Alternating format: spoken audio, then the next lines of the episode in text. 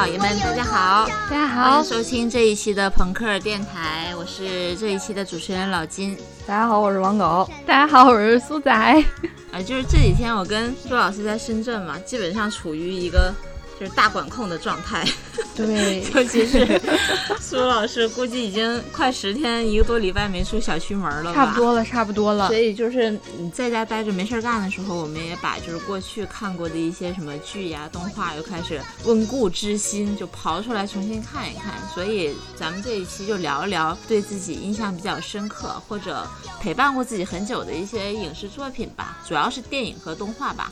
呃，不不，呸，主要是电视剧和动画，电影咱们后后面再说啊。就是咱们呃，应该是都是从九零年代开始的嘛，就是在座没有零零后对吧？我 是我是，你要非得所以说说呢，那也有。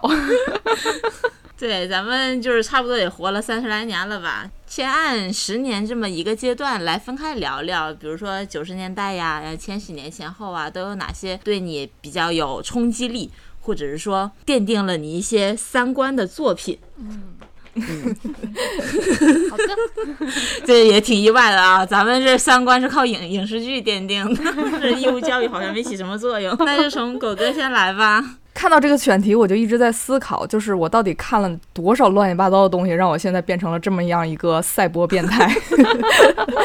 哎，我这个可能对你们来说，就是在大家八九岁的时候就绝对不会涉及到的一个领域，就是情色三级片。哇哦 你们小的时候肯定 我记得你上一期说哈狗帮，就是小学的时候就听那啊种，对，带点颜色的音乐，就是一个都没对，我。就不知道小时候为什么接受的教育这么先锋，从一个比较刁钻的角度来选几个我看过的影视作品吧。你们八九岁都在看什么？嗯，这就是蓝精灵。上小学，对小学就是电视上播啥看啥呗，大风车、对，动画城，嗯，对，当时我就是一个比较割裂的状态，我也在看这些孩子们该看的东西，然后我也在看一些孩子不该看的东西。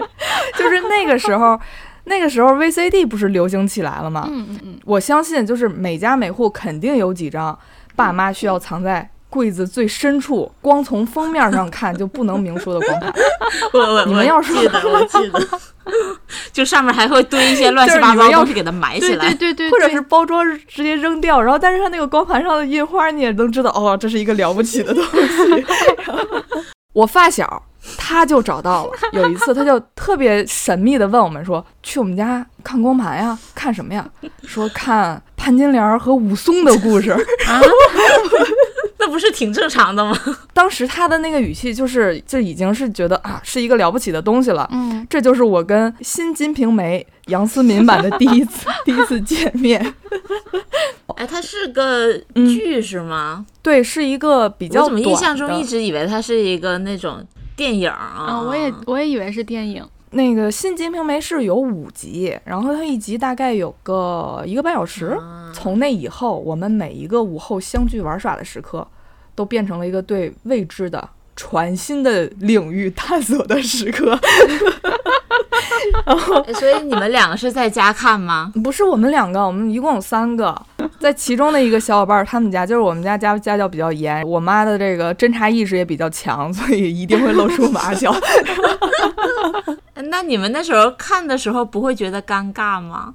但没有，真的没有。当时对小对这个可能因为对这个行为没有一个认知，只觉得啊这是一个啊我们不能看的东西。我给你们描述一个画面，我回想的时候就有这么一个画面，就是一个炎热的夏日，一个密不透风的窗帘，拉紧的窗帘，然后我们把声音开到最小，企图让知了的叫声盖住电视的音量，然后我们三个并排的小马扎，我们就是这样开启了一场不可告人的禁忌之旅。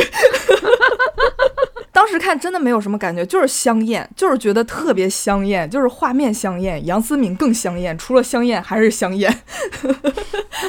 其实我也能理解，当时就是为了好奇吧，因为 毕竟家长捂得越严是，越不让你看的东西，你就非得要看，你管它是个啥呢？对吧？对对，但是现在回想起来，这部片子的要素真的是特别丰富。就是我不知道说出来会不会被和谐啊，就反正就是 没事，反正你也自己剪自己。反正就是姿势、场地、形式方式很丰富，然后就是看起来一点都不觉得乏味。其中有一个画面啊，一直到现在都刻在我的脑子里。我觉得那个画面的艺术造诣还蛮高的，就是葡萄架荡秋千那一幕。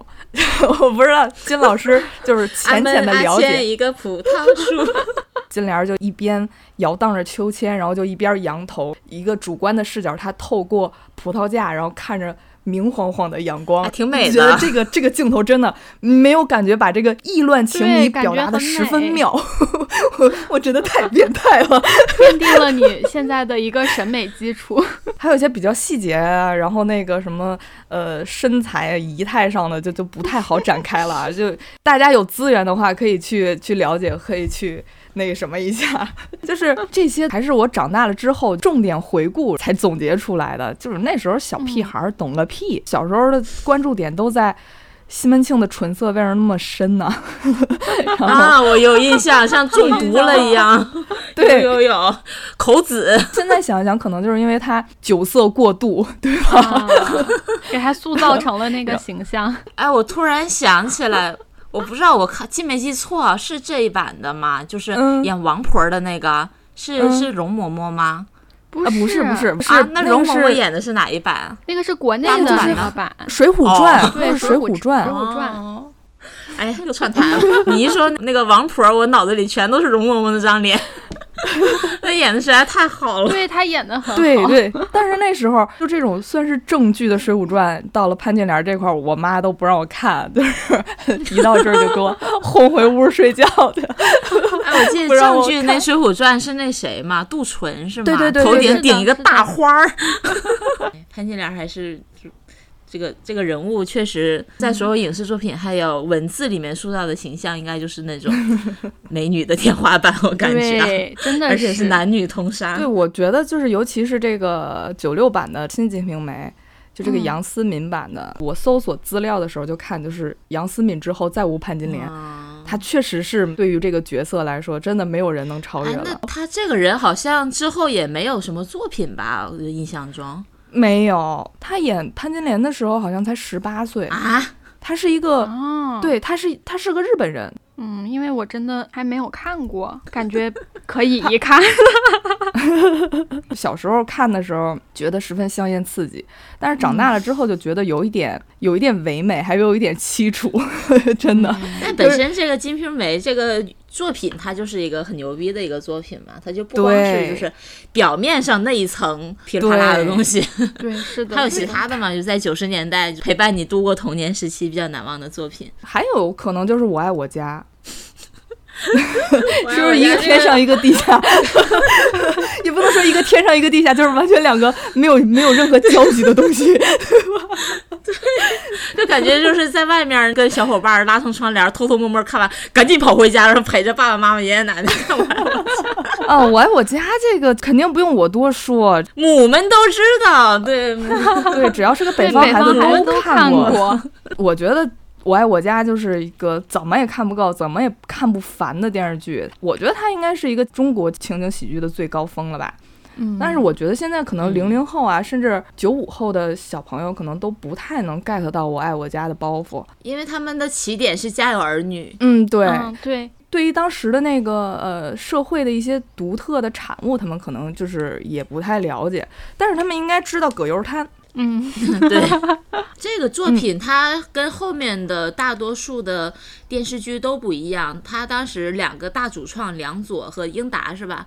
就梁左他的地位在这个里面非常高，因为他是文学总监还是什么，反正那么一个 title，就相当于说这部剧的一大半都是靠文学性撑起来的，而不是说就后面的咱们理解的是编剧呀、导演啊、制片人呐这么一个架构。因为它本身他是一个文学功底非常强，所以他能。非常深入浅出的从各种呃社会啊、政治啊什么乱七八糟的抽象出一个小小的段子，然后让你去那么一笑。他还是基于社会大环境的一个缩影。对，就像我之前看 B 站有一个 UP 主的评价，我就特别同意。他说：“我爱我家有接地气，但是一点都不浮夸的剧本儿，然后有大量来自于仁义的话剧实力演员，还有就是更严肃、更犀利的现实调侃。就这三点，我觉得是之后的情景喜剧难以超越的。前两点很难找回来，但是第三点可能就是没有了，不会有的东西。嗯，之后的社会不不会有的，也不 也不敢有的一些东西。我记得之前拍《我爱我家》的时候，是真的请了那个现场观众的，就他那个片头不都是直接从观众移过去，啊然后是真的有人。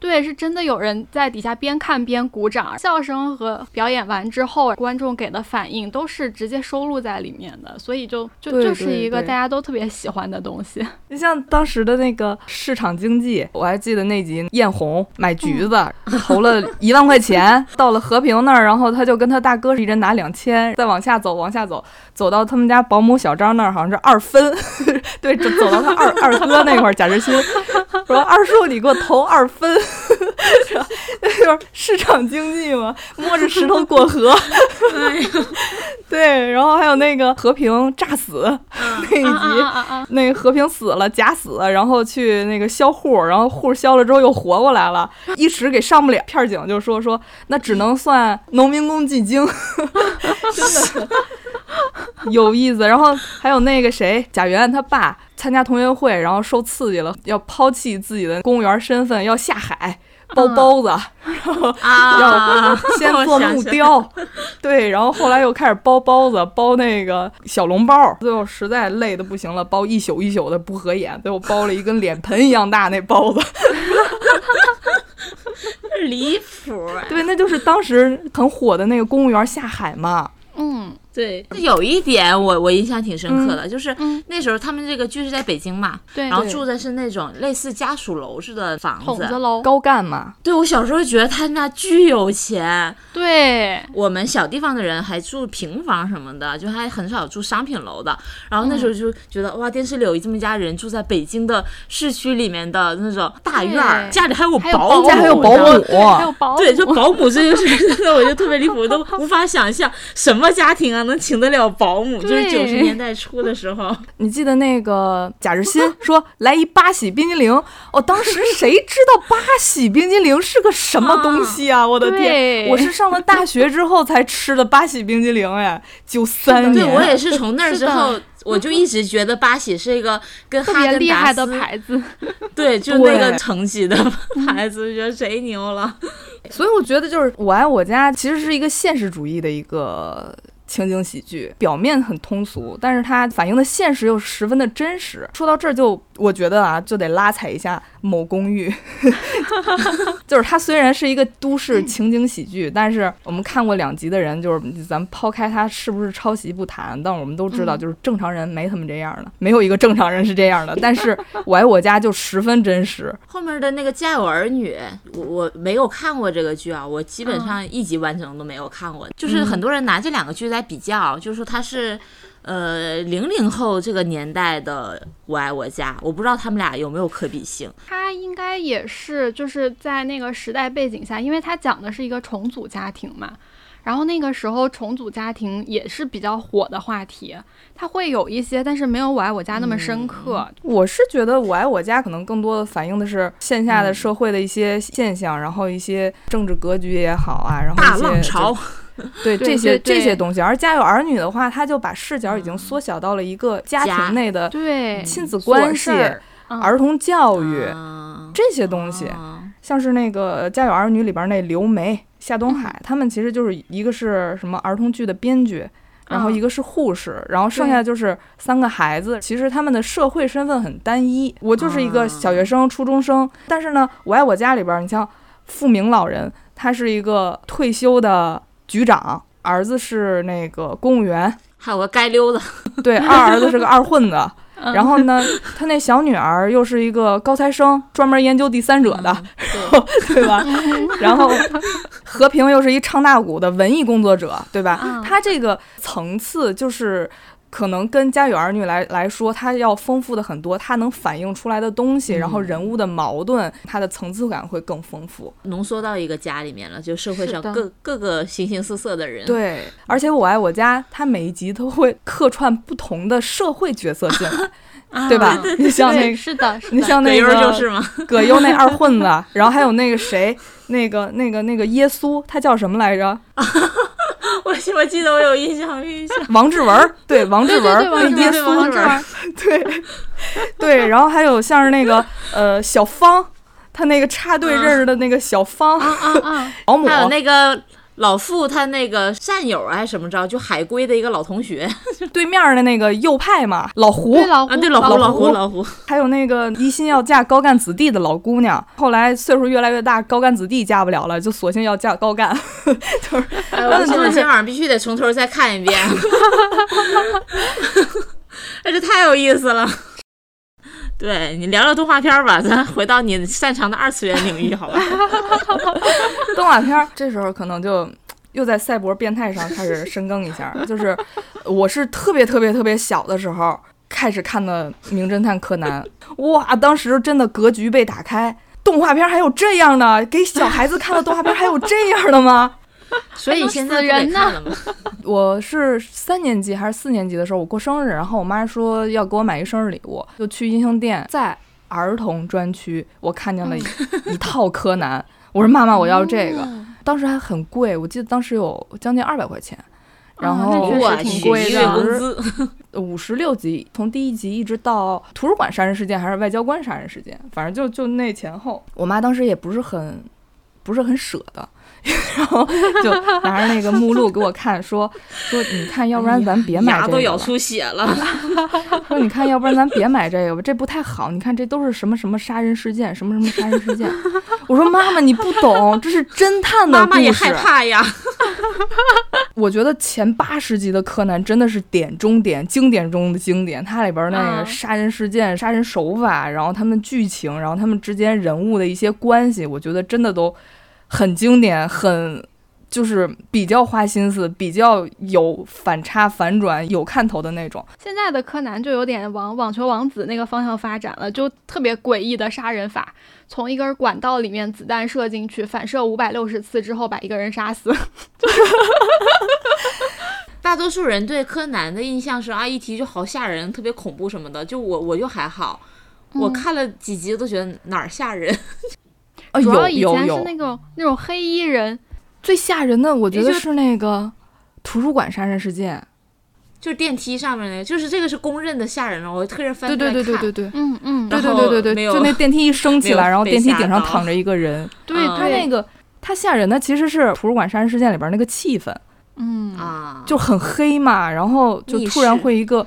不是密室，它是一个泛着红光的脸，那种线条勾勒的那种脸，然后一个哦白色的眼睛在暗处一直盯着你，嗯 就是那种令人不寒而栗的那种感觉。就其实还是一种气氛吓人。你要像月光杀人事件，那个月光奏鸣曲一响起来就有人要死，其实也是一种气氛吓人。嗯，对他之前对于这个气氛上的把控，其实还是挺那什么的。还有那个别墅钟表那个杀人事件，柯南正在望一个墙上的一个洞，正在对着那个洞思考的时候，那个洞突然出现了一只眼睛，嗯 那个也是公认的吓人。可怕。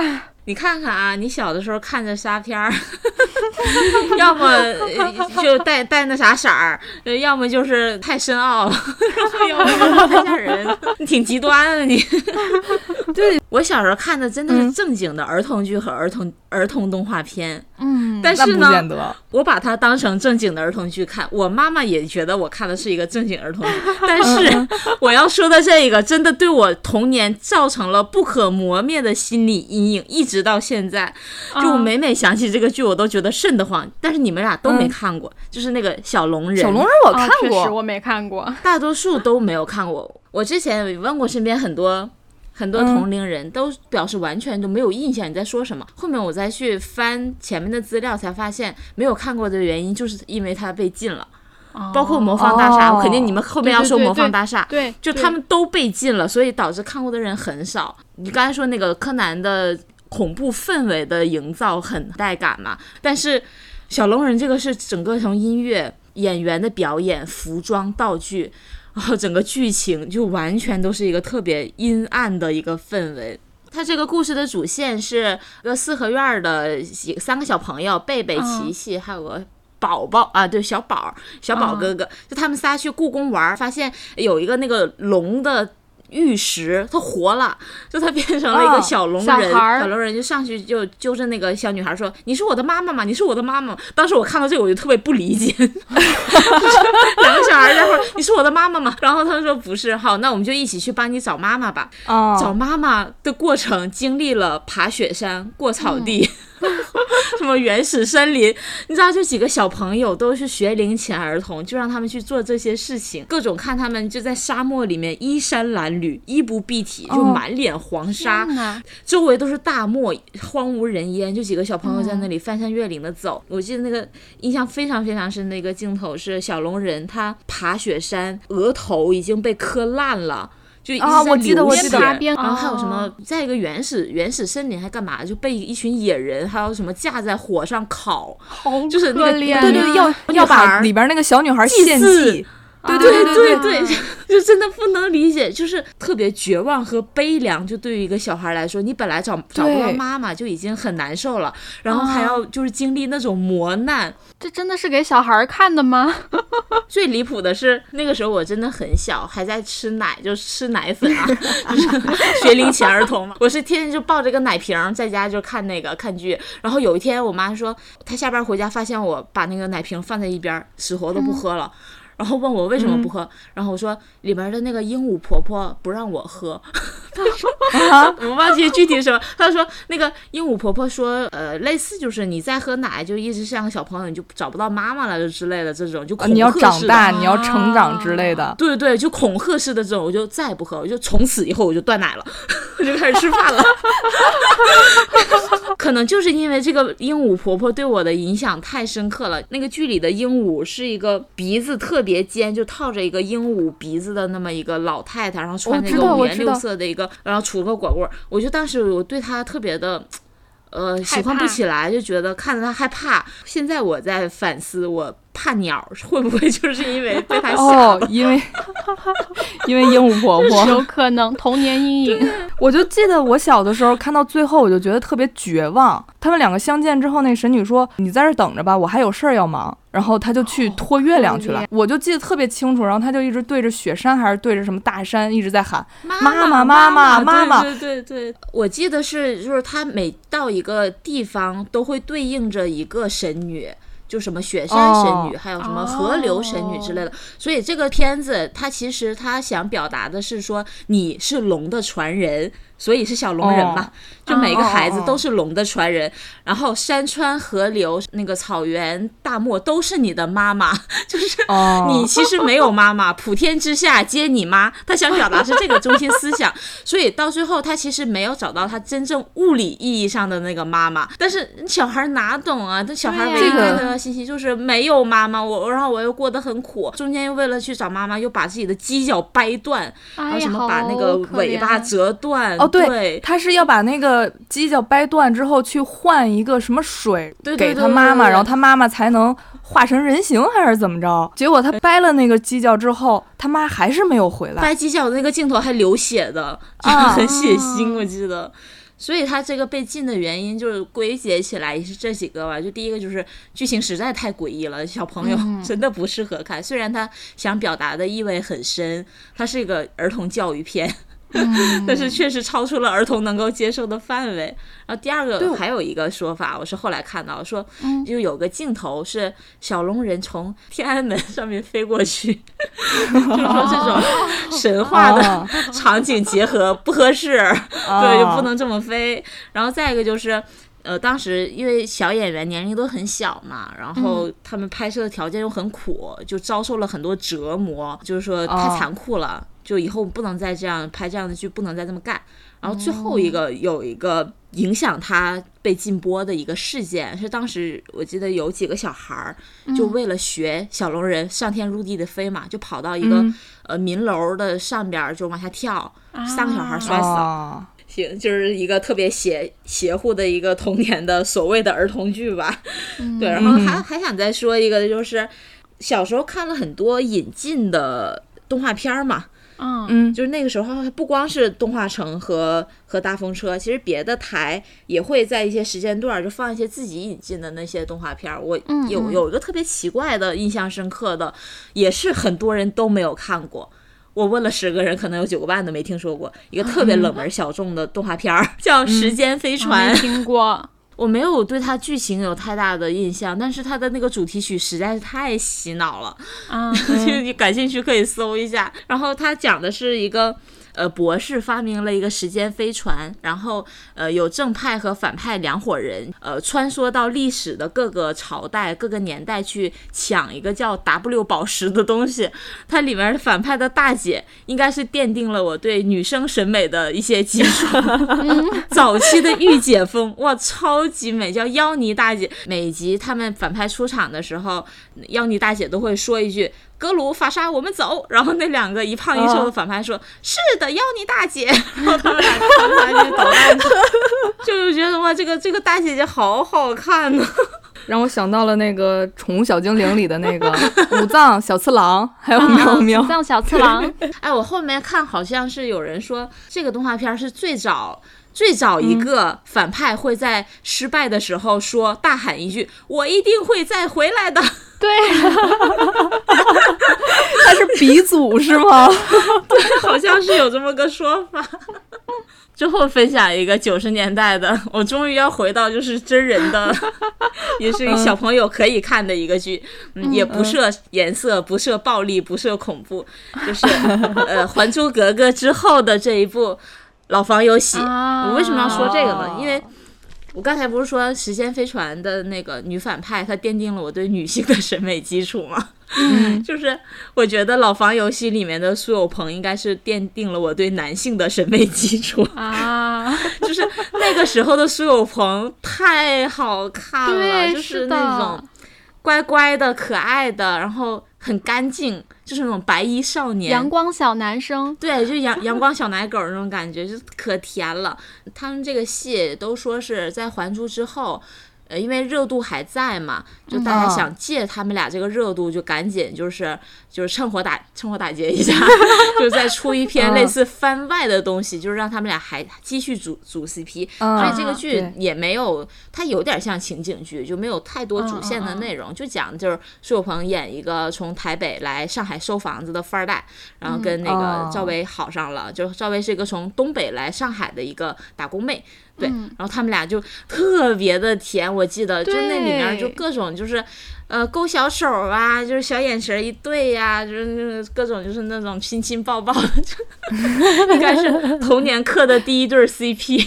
哦，我好像还记得，就是好像有一个有一个情景是他们俩谁住院了，然后另一个人在医院陪他，还是干嘛来着？啊，对。那个苏有朋把他抱在那个怀里说：“这是我的表妹。”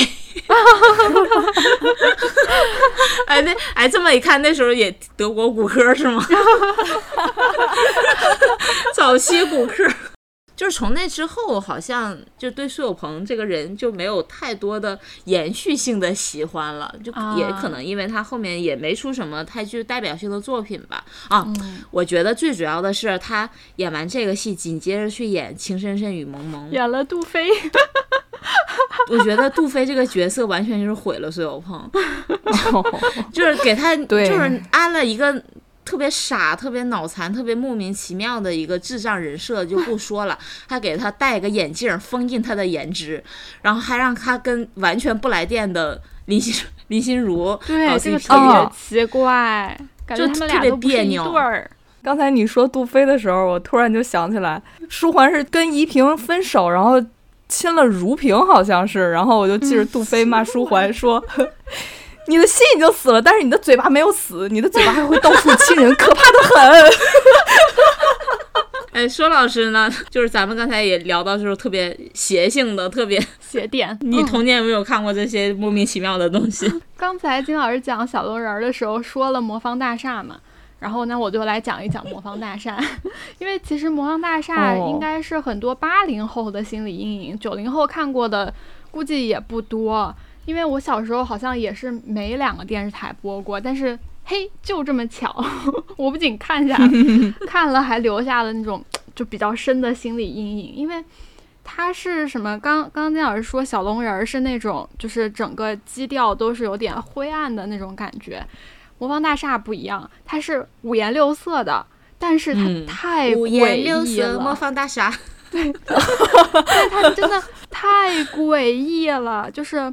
所有人都是白白的脸，上面加两坨红红的腮红，然后眼睛是那种吊梢眼，就看起来就会觉得很阴间他。那个眼睛还有有的人还是一上一下，然后对对对对还会转扭八的那种，对，还会转。然后他这个讲的是什么呢？讲的就是一个叫莱克的一个小学生，他因为跟嗯被他妈嗯骂了嘛，回到房间就把那个魔方，他开始玩魔方，但魔方怎么都拼不好，他就很生气，把魔方一扔，扔到地上，然后魔嗯方就开始反噬他，魔方就变呃，大了，对对对对对，他就跑到魔方里面去，魔方里面有好多个国家。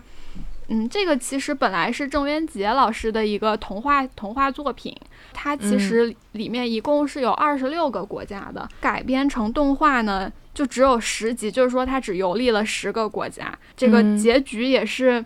就是也没说完这个事儿，其实不是后面后面十六个被删了或者怎么样，就是因为他没拍完，应该是中间对就被禁了。对，就到第十集就、嗯就结尾了，就没有了。也可能就是因为它的题材啊，包括有很多周元杰老师本来写的那些童话故事，也都有点影射当时社会的那种感觉是的 嗯，就大概是这么一个故事，但具体的情节其实记不太清了。当时只觉得啊，好奇怪啊，好可怕啊，这都是什么人呀？我我记得一个 印象比较深的，就是他们嗯在一个国家，呃，是把爸爸妈妈都装到罐头里面去。对，我印象最深的也是那个，对，就是就是把爸爸妈妈装进罐头里，然后那些小孩儿都变成了低龄的父母，就相当于他们掉了个啊个儿。对吧？对对然后那些对对对那些小孩儿，他们还去竞选什么市长啊，什么什么之类的。啊嗯，我记得有一个小孩，我宣布，就用那个那个声音，特别稚嫩的声音。被禁也是因为这一集，就是好多小孩回家会模仿，就是反抗他的父母。哦 就说要那个就不听话，然后要把爸妈关在什么房间里啊，什么什么的的，就社会影响比较大，就被喊停了。我还记得有一集是去了一个类似医院的地方，然后啊里面的人要么断胳膊断啊腿然后好像就是因为对对他摔魔医方，生，然后我耳朵掉了。对对对，哀怨遍地的那种感觉，整个病房里都是哎呀哎呀的声儿。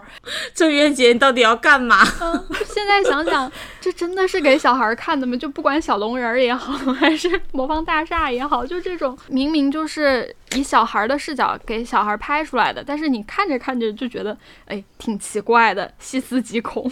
就我发现一个共同点，就是咱们小时候九十年代初的这些动画片儿，为什么让我们觉得有一点，呃，心理阴影？嗯一个共同点是他们的尾调都是往下压的，它都不是啊 happy ending。但这样艺术价值就很高。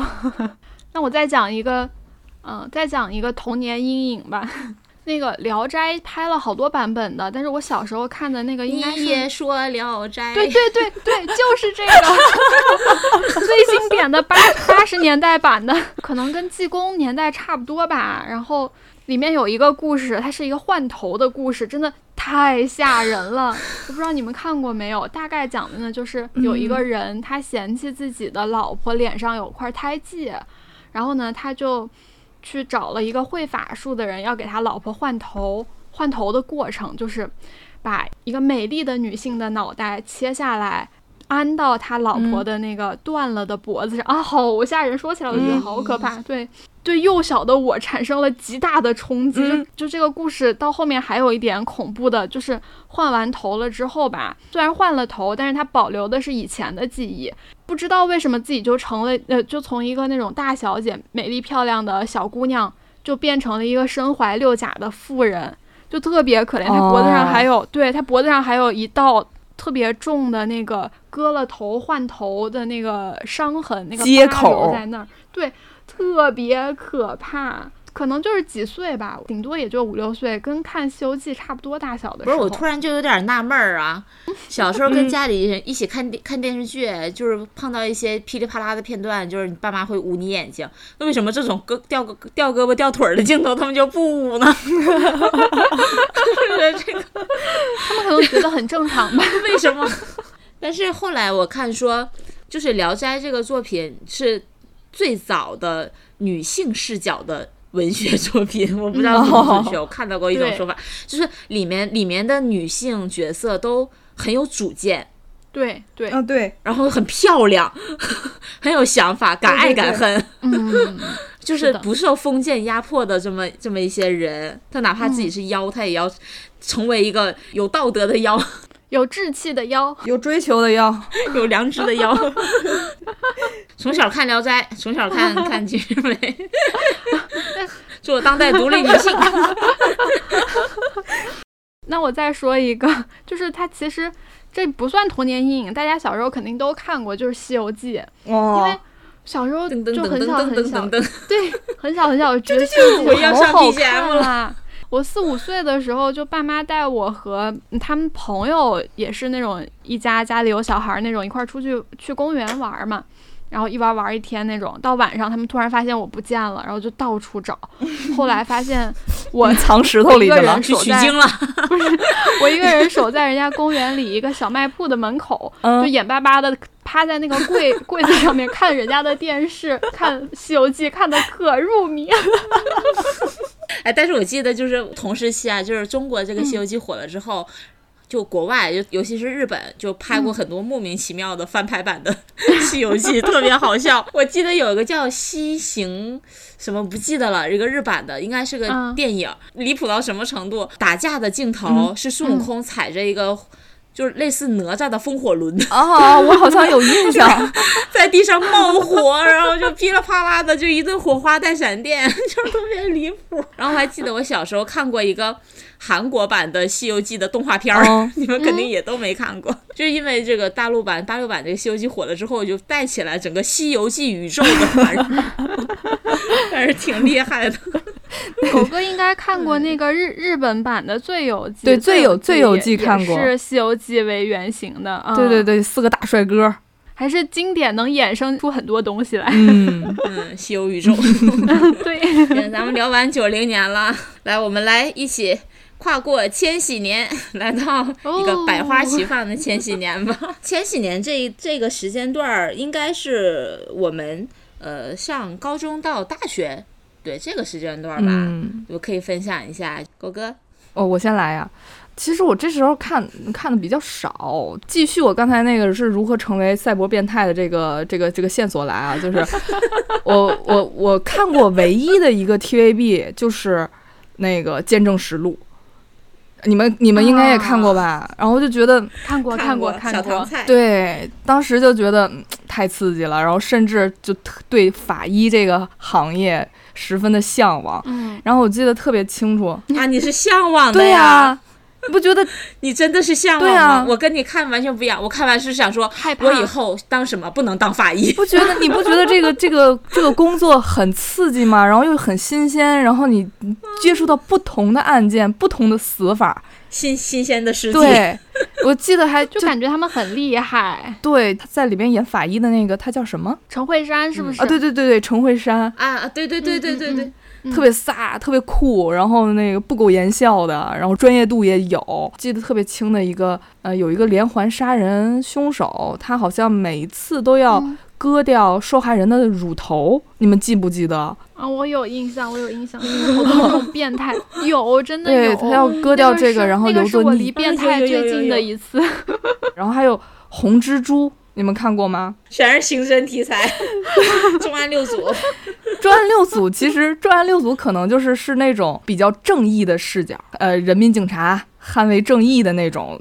但是红蜘蛛呢，它是有点像纪录片儿，对，它是一个纪录对片风格的，就是咱们小时候肯定都去过那种地摊儿上啊，或者是店里面去淘那种特便宜那种盗版光盘。不知道你们有没有就是机缘巧合翻到过这个红蜘蛛的这个光盘的包装？包装的挺艳的。要素就很多，我记得特别清楚，它封面上必定就会有一个被那种绳子捆绑起来倒吊着的一个美女。啊对对对对对，然后那美女还衣不啊蔽体，要不然就被胶带贴住嘴，要不然就是蒙住眼睛。蜘蛛啊，嗯手铐嗯、监牢的那种元素，你有没有觉得 cut 味儿十足？我后来查到一个词儿，这个叫惊悚犯罪情色风，玩意儿这种风格。啥玩意儿里边那些镜头里边那些内容，我觉得到现在就是。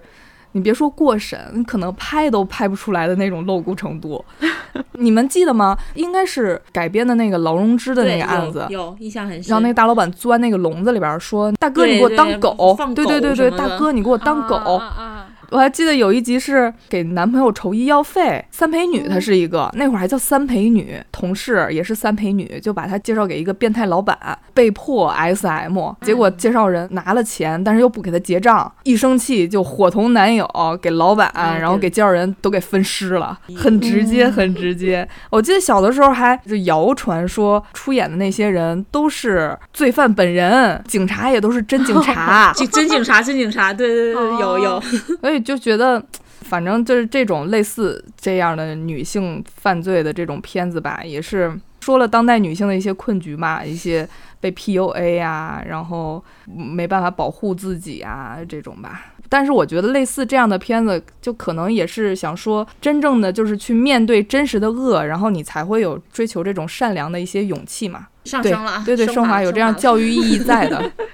升华了。苏老师呢？苏老师在千禧年这个时间就比较印象深刻的剧，可以分享一下。前几年好看的可太多了，我真真选不出来。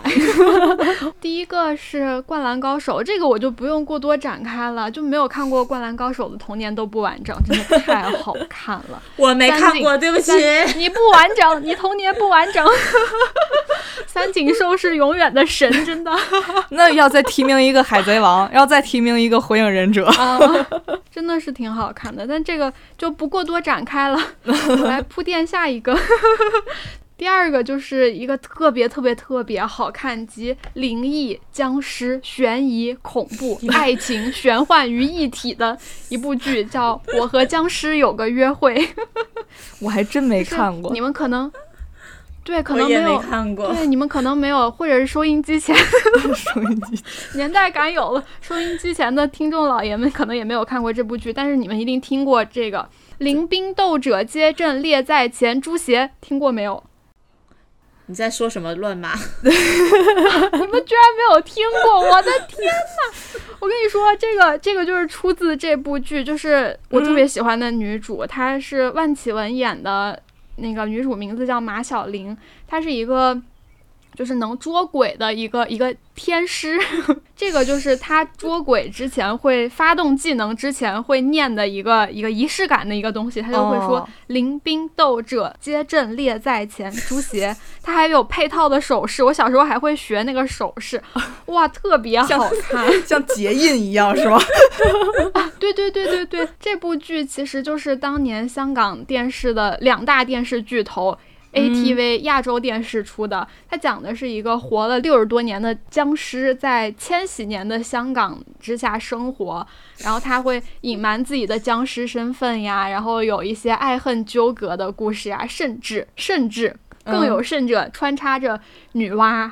白蛇许仙、瑶池圣母、陨石撞地球等等等等等等的故事，真的很好看。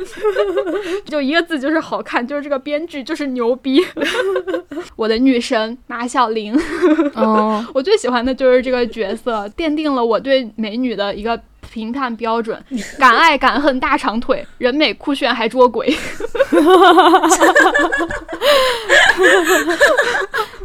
哎，前面都能努努力，还能够得着，最后一个真有点难。这部剧其实就是从九八年到零四年，他一共拍了三部，然后每个角色都我都挺喜欢的，而且有血有肉的。感觉就 有血有肉的僵尸，对，真的有血有有肉的僵尸。他们僵尸还有分还分体系呢，就是哇，你知道那个体系特别的完整。最低级的僵尸它是没有神智的，只会咬人。然后越往上的那种僵尸就有点像吸血鬼。其实 有的有的低级僵尸、低级吸血鬼咬了人，人是不会变吸血鬼的。然后。然后这边僵尸也是高级僵尸咬了人，他才可能会变成吸血鬼，但是他的实力不会超过更高级的僵尸，就是 真的就是你要啥有啥。但是整个的故事和设定，就是你现在来看，你也会想象不到，开天辟地了，属于嗯，他们那栋大厦底下有一个酒吧，叫叫做 Waiting Bar。酒吧的主人他其实就是白蛇，他一直在等待转世许仙的来到，所以他的这个酒吧叫做 Waiting Bar。这是明星大乱斗，这就是。真的很好，这是什么神话宇宙啊？真的很好看，推荐推荐大家都去看看啊！推荐看过的朋友再去重温重温，推荐没看过的朋友再去看一看。我刚刚说了 ATV 的，那现在我们来说一说它的对头 TVB 出品的这个剧。哇，这个剧啊，牛逼！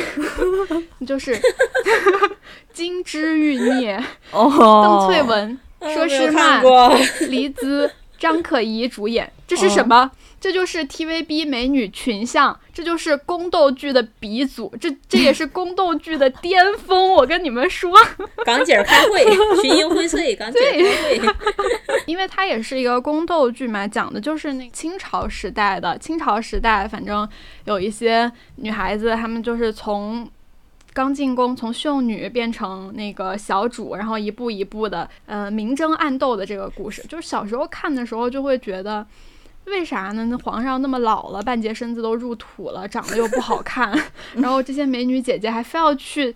争宠，就长大一点了才知道，就其实他们争的不是宠，是自己的一条活路。嗯，就是那种宫里面的，对宫里面女人挺可怜的。然后这部剧呢，它讲的其实也不只是宫斗，更是一种人性的挣扎吧。它它里面就所有宫斗剧其实应该都是这样，他没有纯粹的好人，也没有纯粹的坏人，他就是为了让自己活下去，大家都是可怜人。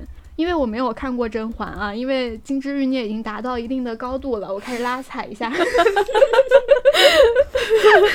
金枝欲孽》它本来的基调和内核，它就是一个悲剧，结局也不是大团圆，但是它真的真的好好看哦，就是就是就是在我心中是一个没有办法逾越的，已经开始雌雄了，已经开始雌雄了。嗯，其实我在。呃，就上大学这一段时间，主要看的还是呃英美剧比较多。我也是，就又回到了咱们追星的追星的那个轨迹上去了，你知道吗？就是一到那个时间点儿，哎，你就开始要就是追求一些，就是人家就是国内看不到的东西啊，要翻墙才能看的啊，怎么怎么着的，就看很多美剧。然后那个时候最火的应该还是《生活大爆炸》，对对对对对，对吧？说实话，我嗯没有太看进去。对，绯闻女孩也还好吧，也没怎么看。然后最火最火的是那个什么吸血鬼日记，那个我是我一集我都看不下去，一集都看不下去。然后我看的最入迷的是一个呃老爸老妈浪漫史，这个名字特别的长，英文叫 How I Met Your Mother。然后它是应该是接档《老友记》后面的一个，就是围绕着一群朋友，然后讲的几个。对几组主角的爱情故事的这么一个戏，就是它这个剧情特别的长，它一共播了九季，它是一个披着悬疑外套的情景剧。这悬疑是什么呢？就是。他是一直在找找妈妈，哎，又开始找妈妈了。我不知道为什么古今中外所有的电视剧都在找妈妈。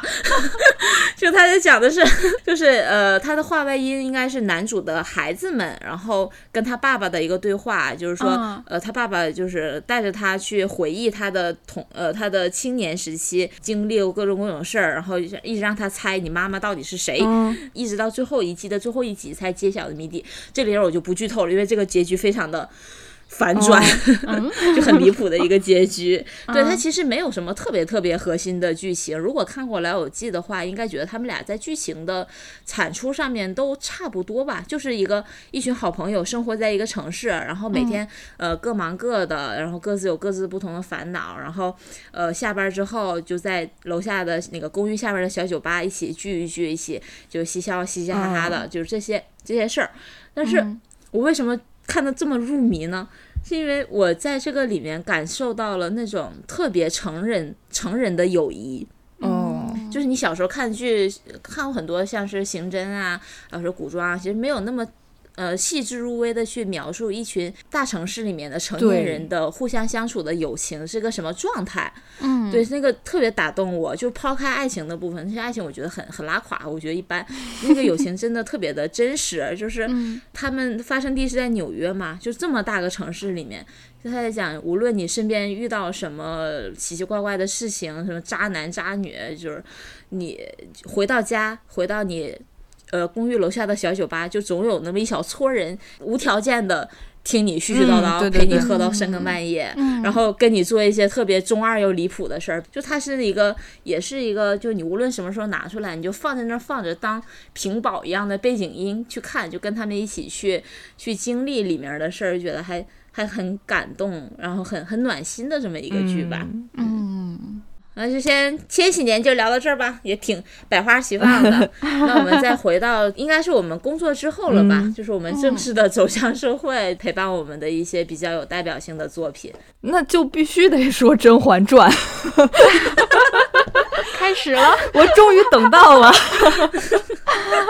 憋坏了，其实工作了之后，更多看的还都是美剧嘛，有的大热的美剧基本上都是看过了的，但是唯一一个翻来覆去看了大概有十来遍的，那就是《甄嬛传》了。我插一句，就有时候狗哥给我们拍他家里的照片，就是会切到他的。电视屏幕，电视屏幕永远都是《甄嬛传》，就是它是个屏保。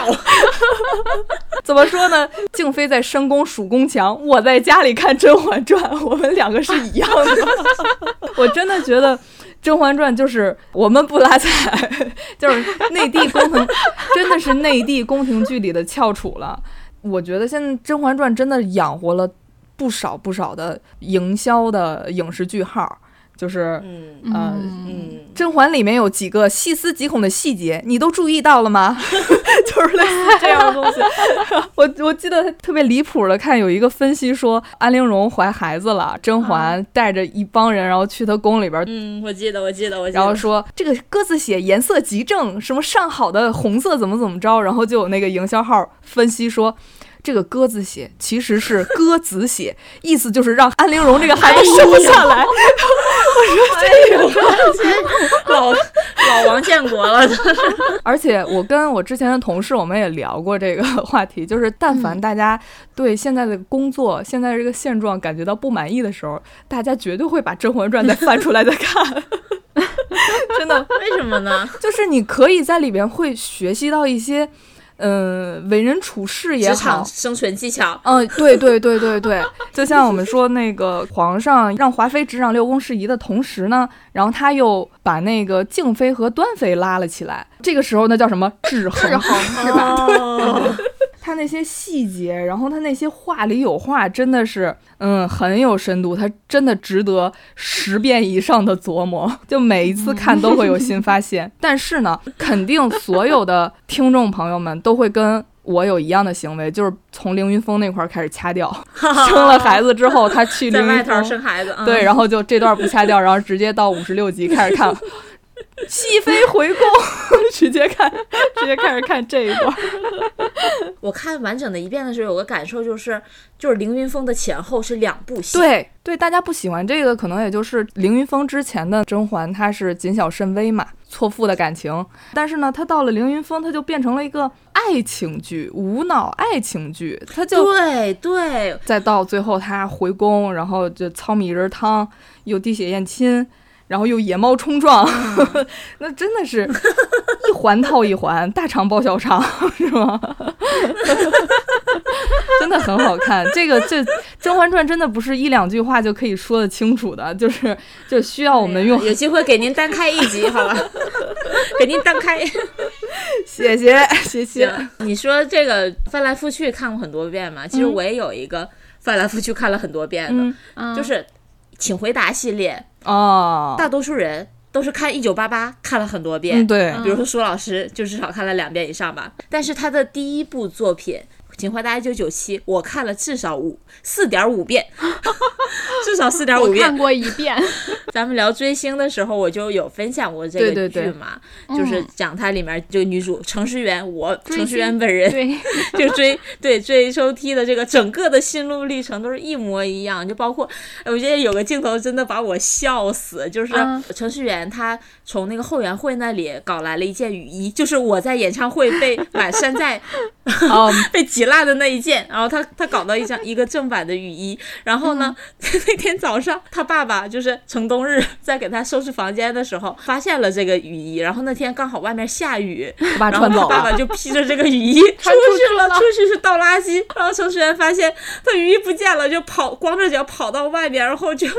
坐在地上捶地痛哭，真的就是大雨里面坐在地上捶地痛哭，然后去扯他爸的身上那个衣服，然后当时可能因为太激动了，就真的扯碎了，就那个镜头跟我当时看演唱会的一模一样。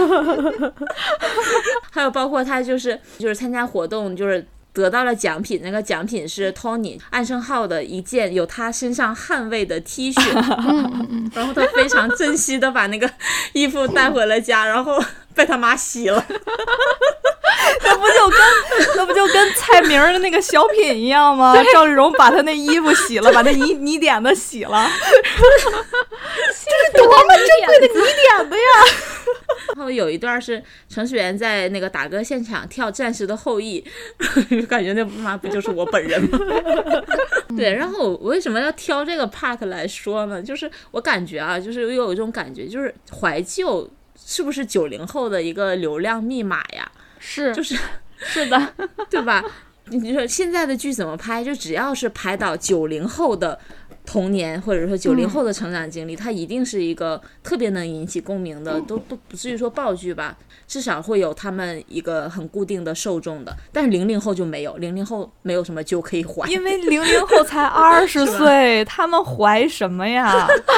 就像回家问我妈喜欢看什么样的电视剧，她也喜欢就是看那会儿上山下乡，然后炼钢钢厂，就类似现在热播的那个人间世一样那种类型的片子，他们也喜欢怀怀旧嘛，想自己小时候的父母爱情，对，对，其实就是到一定岁数之后，可能就会嗯。这样子。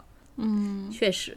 呃还有一个近几年一个对我印象或者说对我冲击特别大的剧，嗯。就是一个美剧，它应该是原版是英剧，然后是美剧是比较火，是《无耻之徒》（Shameless）。就这个剧严格来讲，我没有完全看完，我看了完整的看完前面的大概四到五季吧，但是已经足够对我产生巨大的冲击。就同期还有呃《摩登家庭》比较火的，嗯嗯这两个剧都是美国的家庭剧，但是呢，特别的折叠宇宙的感觉。《摩登家庭》看过都知道，它是讲一个中产阶级的白人家庭，《无耻之徒》这部剧就完全是他们的反面，嗯就是贫民窟的蝼蚁阶层。他们真的是全家要啥没啥，然后老爸吸毒，儿子又是什么那个 gay，对，一个招调都没有，就全员恶人，就转着圈儿的比坏，转圈儿的比惨，就每个人都有自己的绕不出去的那种困境和别扭。嗯你就觉得他们这辈子就这样了，就不不可能再好了，但是可能会更差。哦，比如说那个他们老爹又在喝外面喝的烂醉如泥，然后回到家跟家里孩子要钱，然后家里孩子不想搭理他，趁着他睡着了，扛着老爹给他扔到垃圾桶里面去，就这种情节，你都觉得这这这已经够惨了，对不对？嗯不，还可能更惨，可能这个老头儿他这个老爹醒来之后，发现自己还少了条腿儿，就大概这个情，就这种情节特别多，就是你以为他已经惨到一个底线了，他他绝对还给你再往下挖三尺的惨，所以我每次看看这个剧，我都会觉得很开心。嗯，为什么呢？因为我觉得我们的生活不可能比他还惨了吧？哇，对，就觉得，哎呀，你有什么想不开的时候，或者说有什么别扭的时候，你去看看他们这一家子吧。咱们这日子还能凑合得过，就像他这个他们这个老爹一样，就是在垃圾桶里面，就是断着胳膊腿儿，就翻起来举着个酒瓶，大喊一句 “motherfucker”，原地复活，继续去抽大麻，继续去泡小妞儿，就是这样。就是他给我最大的影响，就是生活的本质就是这样的，就是很操蛋，就是很。很很窝囊，就是屎尿屁，就是每天都有各种各样的烦恼和别扭，但是你要坚强。嗯嗯，就是总而言之吧，就是如果 你想让你的三观不断的被震碎，然后再重组，你去看看《无耻之徒》吧。然后你想快速的速成英文脏话，嗯，也是看看《无耻之徒》。我差不多就到这儿哈。说老师呢？上次追星我说过了，说过那个魔法师了，那我这次就不说了，我换一个。对，是是在我低迷的时候拯救了的我的番，也是被一个名字耽搁了的番。就是它叫《排球少年》，听起来是不是觉得什么什么少年多大年龄人了还看这种番？什么就像足球小子啥啥之类的一样网。球王子，对，但其实它不是，就是我看完动画之后，然后又补完漫画，就特别后悔为啥没有早一点遇到。它确实就是一个真正意义上面的运动番，它讲的呢就是一个。小矮子，因为打排球，其实排球都是高个子类的运动嘛，一般打排球的一米八、一米九、两米几都有，因为它必须要你很高，然后嗯，达到天空的上限 才能把球打过去。对，但这个讲的是一个一个小孩儿，一个小矮子，他上初中的时候，那个时候估计也才一米六吧，在路上看到了一场电视，路边的那种小商店门口摆个电视，他看到了这个比赛，然后就被深深吸引，就开始打排球。到后面一直一路打下去的这么一个故事，听起来很鸡血，它确实很鸡血，很热血，但真的嗯每一集都是边看边哭，边看边笑，不像《灌篮高手》那种是樱木花道一个人一个天才拯救全世界的故事，嗯，它就是一个，就算你是天才，你也是必须是很努力、很努力才能成为一个天才的这样的一个故事。哦，对，它是一个群像番，就是每个角色、每支队伍、每个角色都特别的可爱，都很努力。这个作者他叫古管春一，他其实在这个作品里面也影射了他自己，他自己以前就是一个会打排球的人，但是到后面他就放弃了，他没有没有继续打排球，所以他就用这个漫画来延续自己的一个故事。他在这个漫画里面有一篇标题是“曾经的失败者们”。我觉得看了就就特别的戳心。他其实想体体表达那个意思，就是因为那个时候就是很低迷嘛，很荡的时候，你看了就自然而然的就被戳起来了，就燃起来了。嗯，对对，治愈了。哎，就是想说的是，你是失败是是正常的，每一场比赛的失败不代表你人生的失败，不代表你职业路程上面的失败。我今天看看豆瓣儿的时候，然后有一个有一个人说，他说热血是少年人的特点，也是成年人可以重新拥有的力量。我觉得说的太好了。就是刚刚金老师说的，你去你生活每不知道该怎么过下去的时候，可以去看《无耻之徒》，这样你会觉得自己过得还挺好。就是 还凑合吧，还我。想说，对，还凑合，还凑合。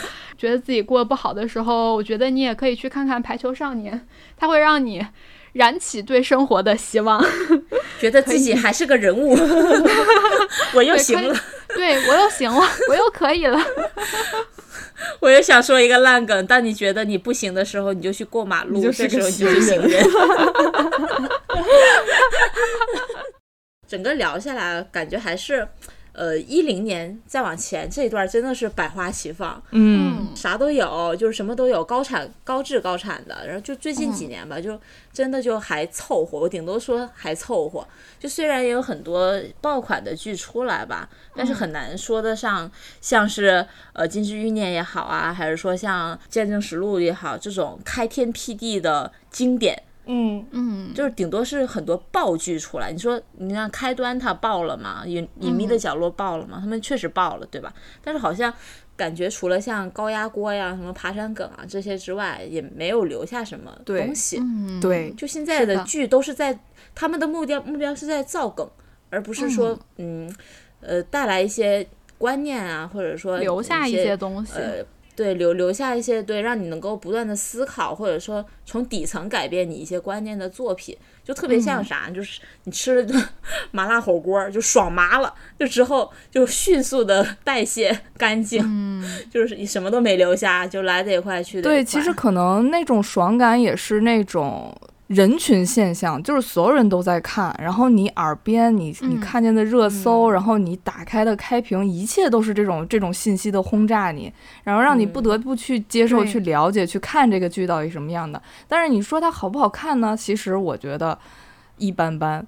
就那就是样吧。嗯，嗯真的就像隐秘角落也好，然后开端也好，真的觉得一般般。如果这就类似这样的剧就是它，没有后劲儿。对，类似这样的剧，英剧、美剧一抓一大把。但你想再看一遍开端吗？我可不想，我也不想 不想了，有人不想想了。再看一遍其实大。家就是图一个图一个就是及时的快乐，可能看看就完了。我不看看了也没有什么损失。感觉目的也不一样，就以前的剧就是大家还在追求文学性，在追求艺术性，嗯那现在大家都在追求热搜，嗯追求是的，追求表情包，追求梗，对，就目的不一样，就是也导致现在很多剧特别的悬浮，就是职场它不职场，校园不校园，家庭不家庭的，就是根本就不知道你在就闹什么。反正我请一堆流量，然后有这么个热度上来，刷一个开屏，刷几个热搜就完事儿了。就是大家该数钱数钱，对吧？嗯该该那个爽爽一下爽一下，行吧？